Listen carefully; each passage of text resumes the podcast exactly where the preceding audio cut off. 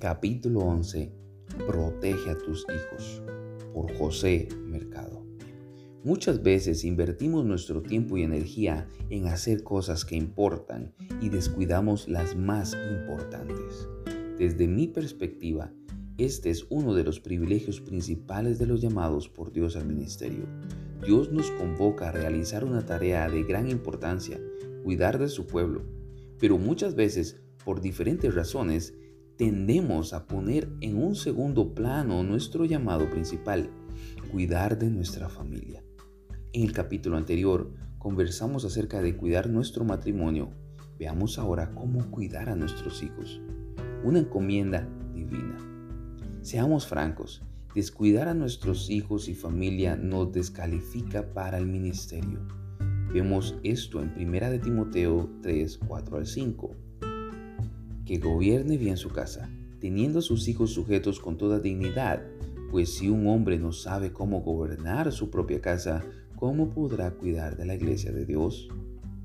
Este texto comunica que si un pastor deja que su casa caiga en el caos, no debe gobernar a la iglesia.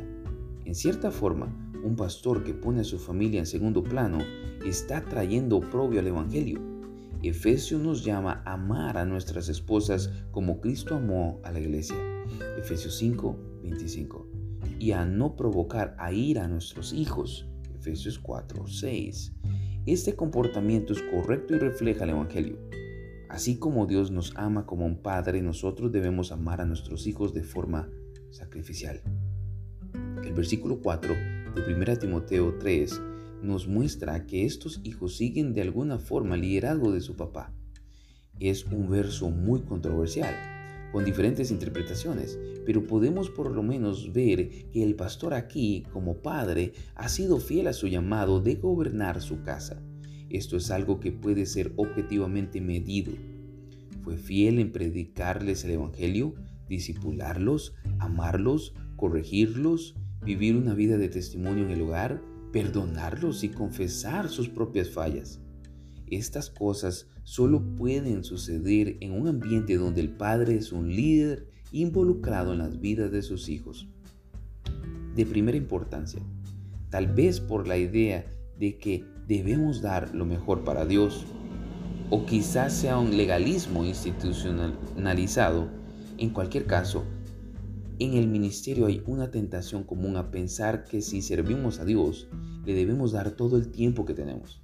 También pudiera darse por tendencias pecaminosas en nuestras vidas, por el temor a que la gente se vaya de nuestra iglesia o por satisfacer el deseo de ser aceptados. Antes de continuar, deseo aclarar algo. Debido al énfasis que se ha puesto en los últimos años a dedicarle tiempo a la familia, en ocasiones me he encontrado con pastores que no trabajan fuerte por su congregación y no se sacrifican por el Evangelio. Estamos llamados a dar nuestras vidas por esta gloriosa labor, la de pastorear el cuerpo de Cristo. No podemos usar a nuestras familias como excusas para la pereza. Ahora bien, Primera de Timoteo 3 nos deja ver que para aquellos que tenemos familia, nuestra prioridad deben ser ellos. Nuestros hijos deben estar conscientes de que ellos son lo más importante.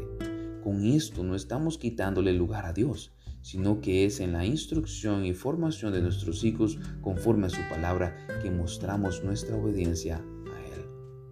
Hace un tiempo estaba en el proceso de reclutar conferencistas para una conferencia en Puerto Rico contacté a un pastor y amigo que es uno de los hombres más piadosos que conozco y un excelente predicador de la palabra, Mike Bullmore.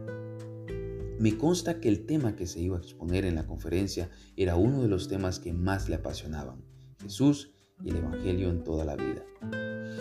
No solo eso, si Mike aceptaba participar como orador, estaría visitando una isla tropical en el tiempo en que comenzaba el duro invierno en Wisconsin, donde reside.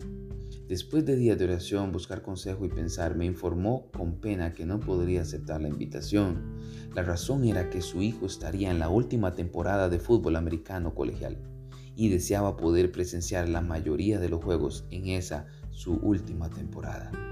Tal vez podía pensar, Mike, ¿Cómo vas a sacrificar el servir a la iglesia por ir a un juego?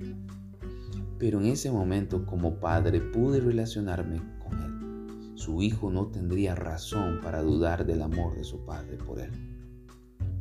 Retos por delante. Los hijos de pastores durante sus años de desarrollo enfrentan retos especiales en comparación con sus pares. Muchos tienen que lidiar con expectativas que no son realistas en cuanto a su proceso de santificación. Muchos hijos de pastores en rebeldía mencionan interacciones con miembros de la iglesia que marcaron sus vidas. Comentarios como, no puedes hacer eso, tú eres el hijo del pastor. O un hijo de pastor no se comportaría de esa forma. Ejercen, ejercen una presión innecesaria y, para muchos, insoportable sobre su vida. En este sentido, procuro animar a las congregaciones a darles el espacio debido a los hijos de pastores para que puedan caminar en su fe de una forma que sea llena de gracia. Un error que podemos cometer es no establecer expectativas bíblicas para nuestros hijos a fin de liberarlos de esta presión de la congregación. En casa les decimos a nuestros hijos, si papi fuera plomero, ingeniero o albañil, nada cambiaría. Todos estamos llamados a dar nuestras vidas por la iglesia, a vivir vidas de piedad y a reflejar el Evangelio con nuestras vidas. Aunque es una realidad que nuestros hijos enfrentan retos, muchas veces les hacemos más daño al no presentarles los estándares bíblicos. Una bendición de lo alto.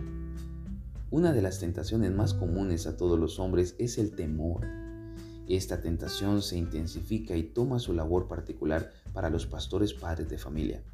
Temor a que mi hijo se pierda, temor a que me descalifique del ministerio, temor a que ellos queden marcados para siempre. Nunca debemos dejar que el temor nos impulse o paralice, pues el temor es incredulidad. Debemos encontrar convicciones bíblicas que nos lleven a prácticas que reflejen el Evangelio en la vida de nuestros hijos. Vemos en Éxodo 12 y 13 el llamado a pasar la Pascua de generación en generación. Este es un llamado eterno que en el nuevo pacto se refleja en darle prioridad a la vida de la iglesia en nuestra familia. Así que no debemos tener miedo de restringir actividades en la vida de nuestros hijos que interfieran con la iglesia. Esto lo hacemos porque tenemos convicciones bíblicas de que la vida de la iglesia es de primera importancia. No porque seamos la familia pastoral, sino porque es algo que Dios nos llama a hacer. De esta forma, las convicciones bíblicas deben realzar todas las áreas de cómo criamos a nuestros hijos. Una tentación provocada por el temor es no disfrutar la bendición que son los hijos. El Salmo 127 dice que los hijos son como regalo de Dios mismo. Durante la crianza podemos ser dominados por el temor y olvidar disfrutarlos. Ellos perciben si los vemos como bendición o carga. Pero el Evangelio moldea nuestra crianza. Nuestros hijos deben saber que no hay nada que puedan hacer que haga cambiar nuestra disposición hacia ellos. Siempre los amaremos pueden descalificarnos del ministerio, pueden avergonzarnos, pueden sacarnos canas, pero siempre deben sentir que los amamos. Ese es el efecto del Evangelio en la crianza. Hijos para la gloria de Dios. Una amiga, hija de pastor, una vez nos contó una historia. Su papá comenzó en el ministerio cuando ella tenía 17 años, así que no experimentó la niñez como hija de pastor.